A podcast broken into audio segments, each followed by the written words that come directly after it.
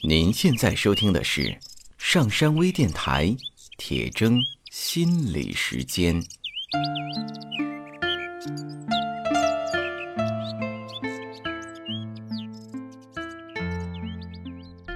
大家好，欢迎收听今天的铁铮心理时间，我是上山。大家好，我是刘铁铮。咱们中国有一句古语叫做“旁观者清，当局者迷”。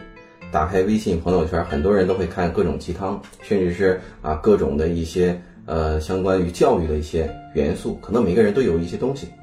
然后呢，很有意思的一点就是，当我们在面对别人和处理别人的一些问题的时候，我们看得很明白，可能会给他一些好的建议。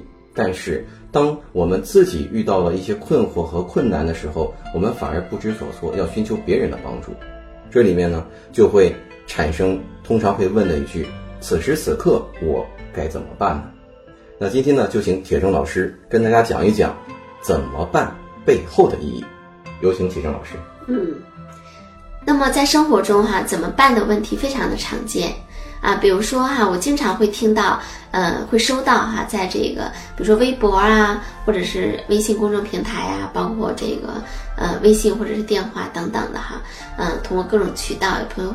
会问我，嗯，说遇到了一个什么什么事儿，比如说孩子沉迷于网络啊，或者总玩游戏呀，哎呀，这个事儿怎么办呀？嗯，啊，跟这个呃伴侣之间这个沟通出现了一些困难哈，怎么办呀？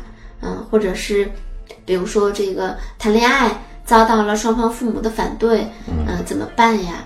等等的哈，或者是在工作中哈。啊，这个工作呢，呃，比如说这个跟领导的关系一直处的不是太好，啊，但是这个工作我又做了这么多年，不可能，呃，轻易的就把这个工作放弃掉，那要怎么办？嗯，就是各种各样的怎么办？那您刚才所说的这些是一种迷茫的一种状态，他并不知道接下来的下一步。那么他找到您的话，是不是就是单纯的想，呃，寻求您的帮助啊，然后给点建议啊，还是意见什么的呢？对。对，呃，其实也不一定找我。那很多人在生活中，他也会跟他周围的朋友，嗯，描述他的一些困惑，嗯，然后呢，也是特别想知道怎么办。那有的人呢，是通过自己去看书，啊，然后呢，希望找到怎么办，啊，或者是听一些呃课程哈。嗯，也有的人呢是通过，比如说，嗯，找我啊，或者找其他的咨询师啊，等等，或者找一些专家呀，等等的哈，嗯，一些这个比较有生活阅历的人、经验的人，然后想知道这个怎么办。那么这里面呢，其实我们需要去了解的是，当我们说什么什么事情遇到困难了，然后怎么办？这里面包含了一个假设，嗯，就是呢，呃，一定有一个办法，呃，是可以帮助我们解决问题的。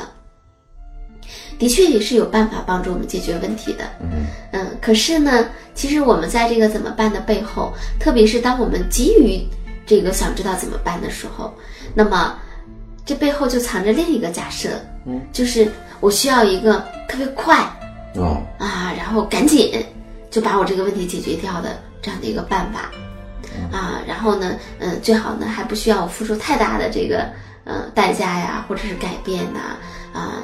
呃总之就是想找条捷径，对对对对，是这样。那么，当我们特别想要找到一条捷径，嗯，一个特别简单的处理问题的这个办法的时候，那么往往呢，其实就对真正的解决办法视而不见了。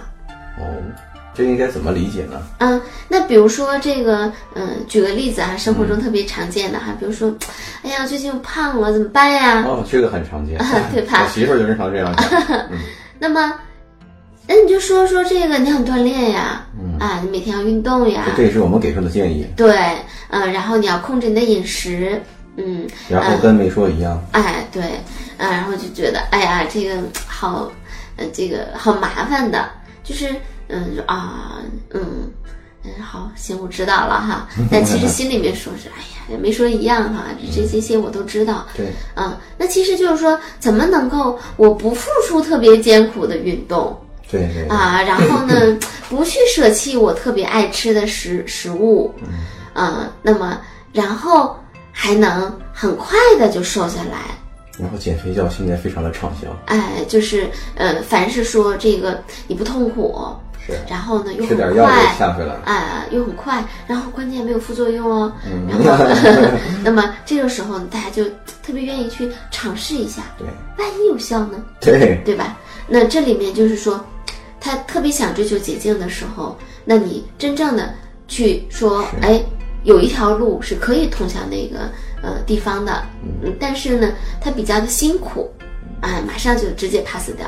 但其实那个是呃，我们说可能对于解决问题来讲，是一条特别有益处的一条路。对，嗯，所以我们拼命的想要问怎么办的时候，其实往往就直接把那个真正的解决方案就把它 pass 掉了。嗯，然后就拼命的去找，问了你怎么办？你你你给出了的这个方案，我觉得说不行，还不够捷径啊，呃，不够简单，呃，不够这个快速，不够有效。对，然后我再问去问另一个人怎么办？嗯，不行，还是不行。然后，那么其实就是我们并不是真正的想要去寻求那个解决方案，而是想要就是很快很快的把这个问题解决掉，就 OK。然后有这么一个特别特别神奇的方法。或者说他本身就有一个答案，然后呢，想寻找一个支持者来验证他自己的想法，达到这一个快速的捷径。可能大家都知道吃减肥药不好，但是我问了一圈人之后，哎，这有一个，哎，人说吃这吃这个药试试吧，他可能就失联了，他就在找这种捷径。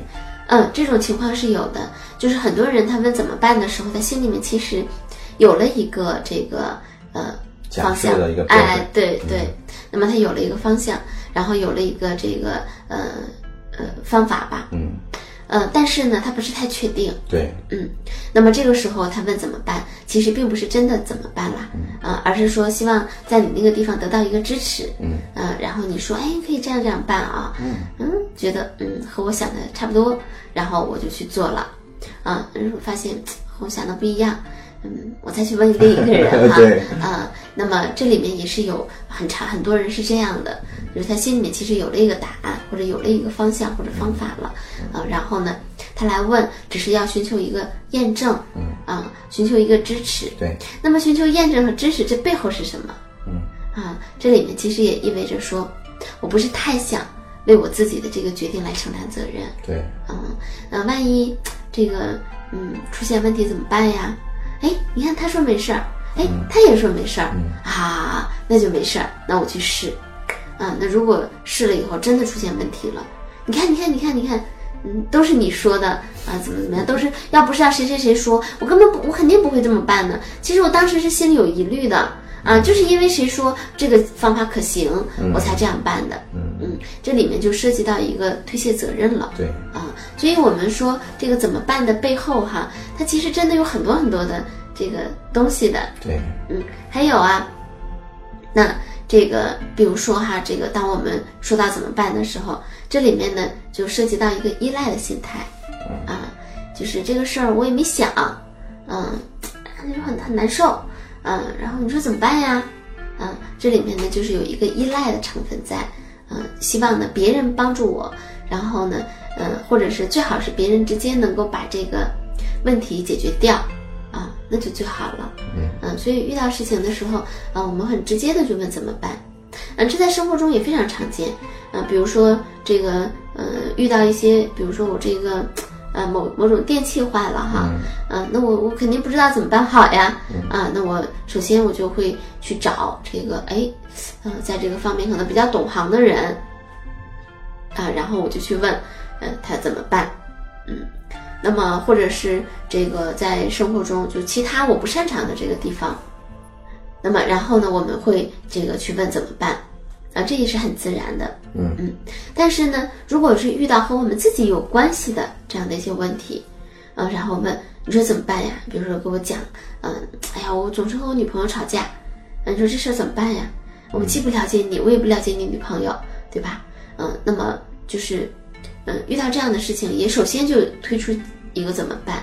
那么往往是我们内心的状态就是太过于依赖了，嗯，总是习惯性的想要去依赖，嗯，那么这个时候呢，其实这也不是一个解决问题的一个，就是当我问怎么办的时候，我并不想要知道我要怎么办，嗯，而是希望说赶紧你来帮我把这个问题解决掉，对，嗯，我不想通过自己的思考、自己的努力或者自己的试验证，然后去呃找到一个方法，真正的这个方法。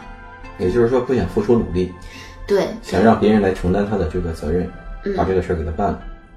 嗯，对，这种情况在生活中其实还是蛮常见的。对，啊，嗯，那么，呃，有很多朋友说不，不是，不是，不是这样的。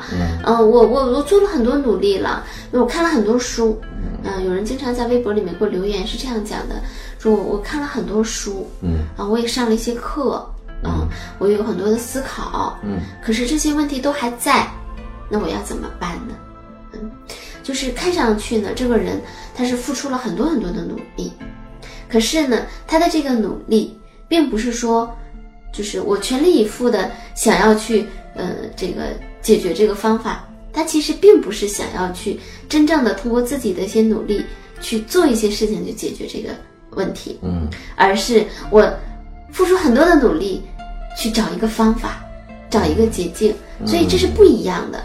就是我全力以赴的、全力以赴的想要找一个神奇的方法，和我全力以赴的去解决这个问题啊。那我在解决问题中过程中，我会遇到一些困惑，嗯，那么我再去面对这些困惑，啊，我在这个过程中我收获了一些经验啊，我去体会，然后这个过程中我会有一些感受，然后我去体验。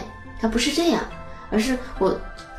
看这本书，嗯，哎呀，这本书里面没有方法。看那本书，哎，那本书里面没有方法。找这个大师啊，这个大师没给我方法。对啊，找那个专家，那个专家也没有给我方法。所以他其实是在全力以赴的在寻找，啊，是，或者说，其实这个寻找更像是一个等待，就是我等待一个神奇的方法出现，然后我并不需要付出太多的努力。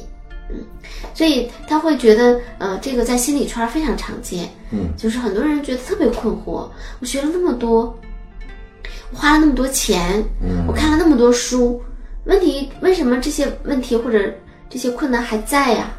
啊，其实这里面就是涉及到一个在仅仅是在寻找方法，在等待，而没有真正的去身体力行的去做。还有呢，就是。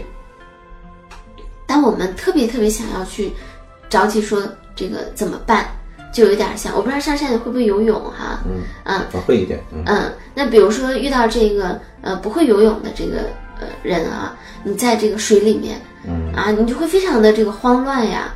然后这个时候突然间能有一个什么东西能抓住，你会死命的抓住哈。对，嗯，我记得我小的时候看过一个电影叫那个。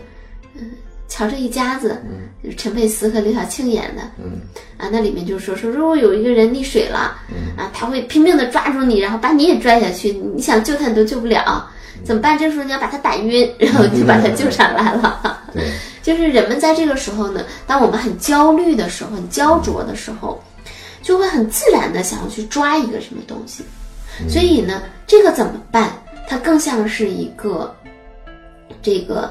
能抓住在我们焦虑的过程中，在水里面抓住的那个木头，或者是嗯一个手臂，或者是一个什么东西，嗯，所以呢，当人们很焦虑的时候，他会拼命的想要做点啥，嗯嗯，比如说这个去工作呀，嗯，然后去上课啊，嗯，或者是去做一些什么事情哈。那么这个行为的背后，就是我找到一个办法。然后我就开始赶紧赶紧赶紧去做。那么这个行为的背后，其实就相当于我们在那个地方下扑腾的时候抱了一根木头一样的。嗯，那其实就像那天有一个嗯朋友跟我讲的，他说：“哎呀，我那天去那个水上世界玩，一下就掉到那个水里面了，把我吓得在那个地方扑腾扑腾扑腾扑腾扑腾。啊，等我扑腾完了站起来，才发现那个水啊，呃，就刚刚才到我的腰。嗯，啊，而且他的个子还很高嘛。”嗯，然后周围的人都在笑他，就根本就 呃看不到，嗯，所以很多人是这样，就是当我们太想要去找怎么办的时候，就相当于我们在地上扑腾，别忙的扑腾，闭着眼睛扑腾，赶紧想要找一个东西这个抓着是一样的。其实你并没有睁开眼睛去看，你这个焦虑究竟是啥呀？啊，你这个焦灼究竟是什么呀？你这个困难到底是个什么困难呀？究竟是什么阻隔住了你啊？并没有去看，所以这个怎么办？它仅仅就相当于在那个水里面扑腾的时候要抓一个东西，嗯。嗯嗯，其实你抓住了以后，或者当你睁开眼睛以后，发现啊，事情并没有那么的困难，而且你会发现，当你不扑腾的时候，你只要憋住气儿在水里面，自然就浮起来了，嗯，对吧？这个会游泳的人都知道哈，那就是不会的时候，我们会特别特别的这个害怕，嗯，那么当你放松的时候，当你去看，嗯，啊，你发现啊，事情其实可能是这个样子的，呃，并不是我们担心或者想象的那个样子的，嗯，所以，嗯，这个这种拼命的扑腾，其实它并，就是或者我拼命的想要抓住一个怎么办？它可能并不利于真正的这个问题的解决。可能很多人在落水的时候没有那么幸运，在水里面会有一根木头让你去抓着。那么这样的话又该怎么办呢？嗯，也就是说，呃，是不是这些人在寻找这个木头的时候就很迷茫？像我们之前谈到，他就很迷茫的一种状态，所以他会去问怎么办？怎么办？我赶紧找找一个救命的稻草，嗯，才会去寻求这种帮助呢。对呀、就是我们在水里面的时候，其实我们的目标是要出来呀，对对吧？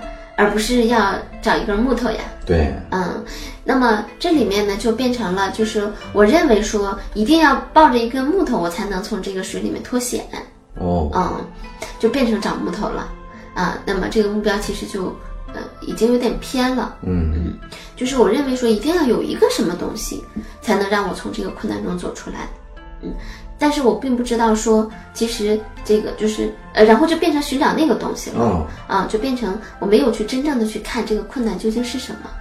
所以很多人他其实，在问怎么办的时候，他是没有目标，或者说已经忘记了自己的目标是什么。嗯呃，那那比如说哈，我们走在路上啊，有一个人问路啊，说，哎，珊珊，你告诉我怎么走？啊，你要去哪儿啊？对呀、对吧？这是第一个问题，你要去哪儿啊？嗯嗯，那么就是我们当问怎么办的时候，我们一定要知道我们要去哪儿，我们真正要达到的目标是什么，我们要干嘛。你说我很多人是讲的一个故事，说哎呀我我和我先生啊，或者是我和我太太，哎呀怎么怎么怎么样，然后讲了他生活中的这个故事，然后就问怎么办啊？那么我会要问呀，那你希望我做什么呀？或者你希望要达到达成什么样的目标呀？嗯，那么你要达成一个什么样的目标？然后接下来才是怎么办？你要知道你要去哪儿，接下来再是怎么去。嗯嗯，所以其实我们需要去在拼命的想要找怎么办的时候，你要去思考的是我究竟要往哪我的目儿走？标是什么？对我究竟要干嘛？那么是不是呃有了目标，知道该去哪儿的时候，他也就知道该怎么办了呢？那还没呃，还还不是还不是？对。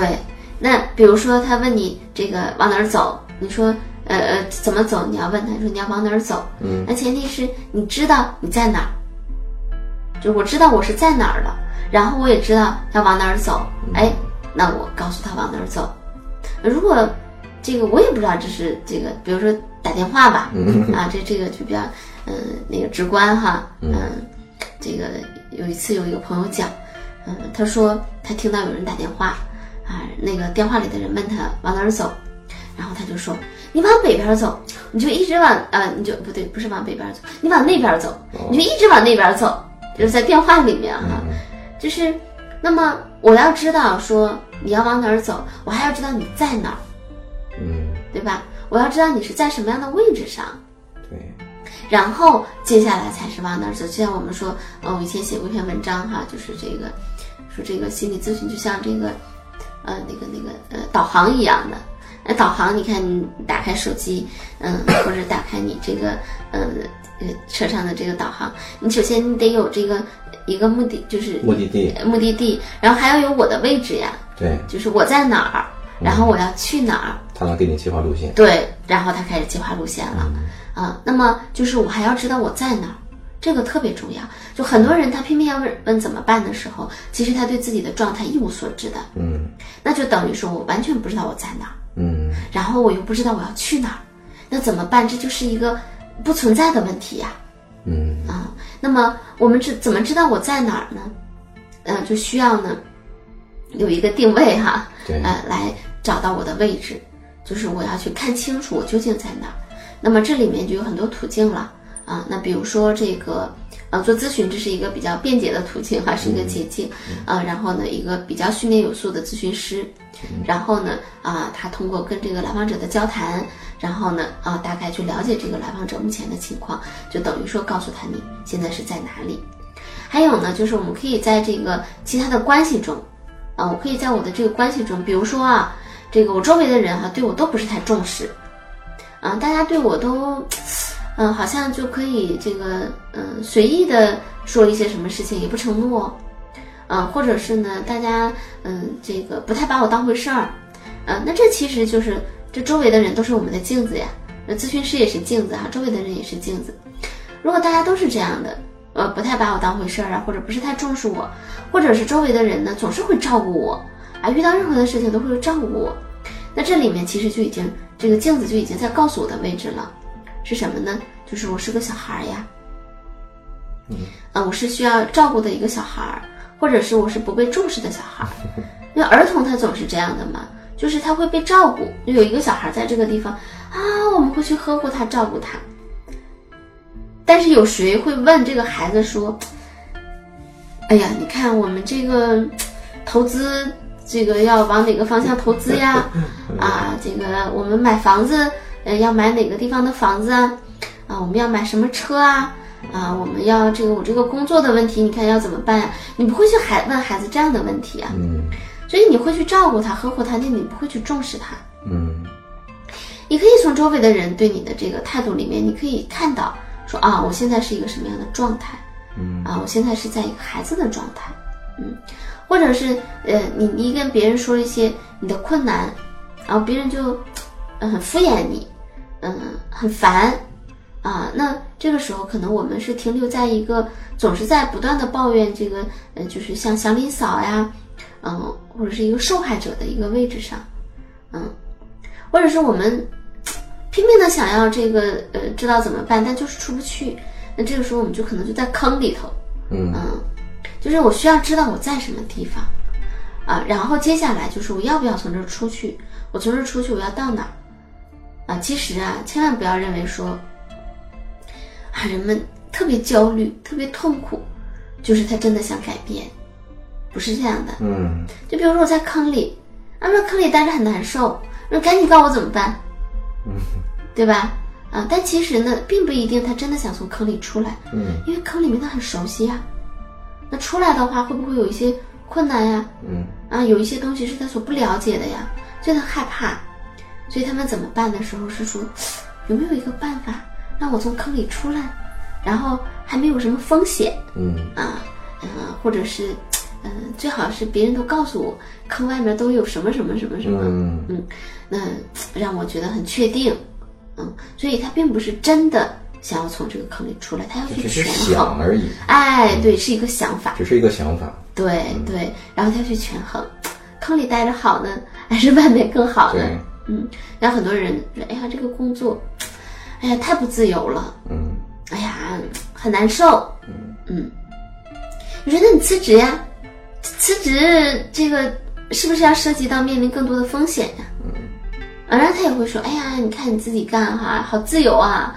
啊，想什么时间上班就什么时间上班，然后想这个做点什么就做点什么。”嗯，啊，那你说你也出来呀？哎呦天哪！出来以后，所有的问题都要自己去扛，啊，收入也不稳定，哎呀，还要面临很多的问题，啊，那很多人他就打退堂鼓了，所以他不是真的想要从那个状态中出来，他只是说，你你怎么样能够让我不这么痛苦，但这不是目标。你说，哎，你告诉我往哪儿走，嗯，告诉我怎么走。我说那你要往哪儿走啊？哪儿都行，只要不是这儿就行。嗯，这这不是个目标，我不难受。这就行，就是我现在太难受了，那你想怎么办？你你告诉我怎么办？那你想怎么样啊？不难受，不难受，这不是一个目标，对吧？我只要不在这儿就行，这不是一个目标，关键是还是要究竟去哪？我为什么一直待在这儿不走呢？一定是因为这个地方其实它对我来说是有好处的，最大的好处就是熟悉嘛，有熟悉就有确定感。有确定感，就有了我们所谓的安全感，或者说是一种依赖感。对对，它就会让我们觉得这个呃特别的这个安全嘛。接下来就是我知道我在哪儿了，然后我知道我要去哪儿了，那么是不是就知道怎么办了呢？嗯这里面还涉及到一个，嗯比如说这个呃导航这个路径规划的时候哈，嗯它也有不同的途径，你是开车，你是坐公交，你是走路，对，对吧？它不一样。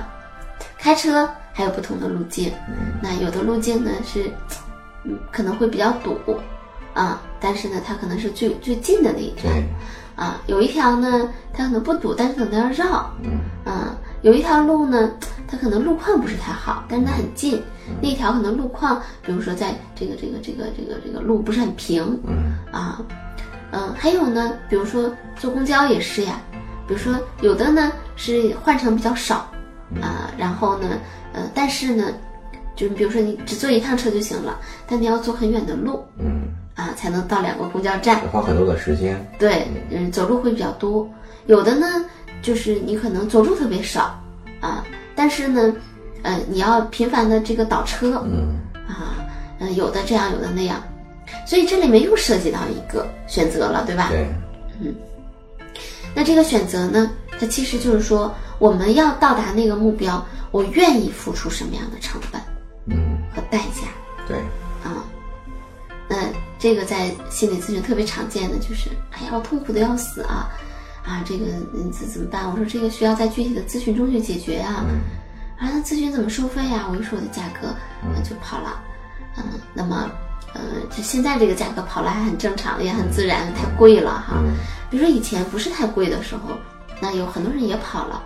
然后，这里面就涉及到一个，就是说，哦，我并不想为我这个目标付出，不想为我现在这个痛苦买单。对，去付出这么大的这个呃代价。嗯嗯，或者是他觉得我这份痛苦好像不值那么多钱。对，为什么是这样的？那很痛苦的呀。对呀，这我也很奇怪，为什么？对呀、其实是很痛苦的呀。可是你说，对啊，我可以帮到你啊，但是你要花钱，然后他就跑掉了，对，这是为什么呀？这是因为，在我们内心中认为说，造成痛苦的原因不是我，嗯不是我把我搞得这么痛苦的，是别人把我搞得这么痛苦的，比如父母，嗯对吧？这个，比如做咨询啊，大家总是去这个分析哈，说这个，嗯，小时候怎么怎么样啊？但现在我做咨询已经，呃，没有那么多的这个，呃，呈现这个小时候的那个需要你，嗯、痛说革命家史这样的过程。所以为什么现在做咨询其实越来越短了呢？这个就是一定的，一个人发展成这个样子，一定是和他小的时候他家庭这个呃生活的经历啊，父母的这个呃互动的方式啊，一定是有关系的。那那要怎么办呀？那要父母去买单吗？啊，那很多人就是想要去死磕，嗯啊，就跟父母去死磕。那有很多人他不磕，不磕呢，但是他心里面就是觉得，凭什么呀？是他们把我害成这个样子的，或者是这个社会把我害成这个样子的，或者是某个人把我害成这个样子的，凭什么要我买单？嗯。社会是这样的，为什么要我买单呀？他其实如果能看开这一点的话，应该没痛苦，但是痛苦还在，嗯，对，就是我不只是想。感觉不那么痛苦嗯，了。对，就是我不是太想去为我的痛苦买单，因为我认为造成我痛苦的根源是别人。我去查了百度，百度骗了我，凭什么要我买单？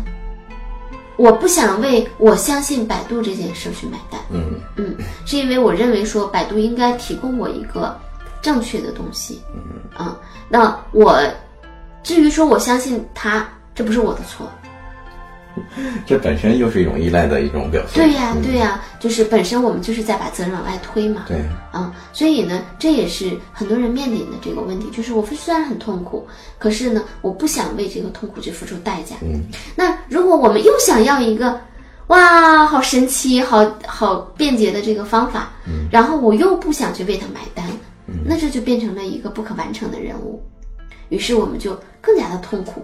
为什么呀？为什么没有呢？嗯，那你最终总是要去想说，那我比如说很多人都是说，我就想快，怎么快去解决问题？你想快去解决问题的话呢，那么你就有可能付出更大的代价对，啊，或者是呢，你要去面临更大的痛苦。就比如说哈，前面有一个泥潭，然后呢，这个泥潭就是我们的痛苦啊，就是我们不想去面对的一些东西。那我现在就想快，那最快的呢，就是我穿过这个泥潭，嗯，那么我跳进去，那这可能会让我更痛苦，对吧？那另一种方法呢，就是绕呀，啊，这个绕啊，绕了好远好远好远，把它绕过去了，嗯，那这是这另外的一条路哈。所以过去呢，比如说我这个咨询收费，嗯，只收这个最早的时候收两三百块钱的时候，嗯，那那会儿呢，就是嗯做的这个时间就会比较长，就做好多好多好多次，啊，持续这个一年两年，啊，现在我的收费这么贵了以后呢。那可能有的人就只做五次，嗯，可能做十次，甚至有的人只做了一次，嗯，嗯，或者是怎么样，就是他其实就更更加的缩短了这个距离。但其实呢，嗯嗯，可能从第一次就要开始去面对自己内心的一些，嗯，不愿意去面对的一些东西了。嗯嗯，那么就是他总是要，呃，所以怎么办？他还涉及到，就是你究竟要为这个怎么办？付出什么样的成本，或者付出什么样的代价？所以说，怎么办，并不是我们所表面上看到的那么简单的三个字，它背后隐藏着或者说包含着更多的意义。对。那么，希望通过今天的这一期节目，让更多的听众朋友在以后遇到问题的时候，说出怎么办的时候，知道自己在哪儿，该往哪儿去，然后找到一条最合理的、愿意为之付出成本的最佳路线。嗯，好，感谢收听今天的铁铮心理时间，关注刘铁铮新浪微博艾特心理咨询师刘铁铮，上山微电台微信公众平台上山之声。好，我们下次节目再见。再见。登录微信搜索“上山之声”或 SS Radio，关注上山微电台，让我们一路同行。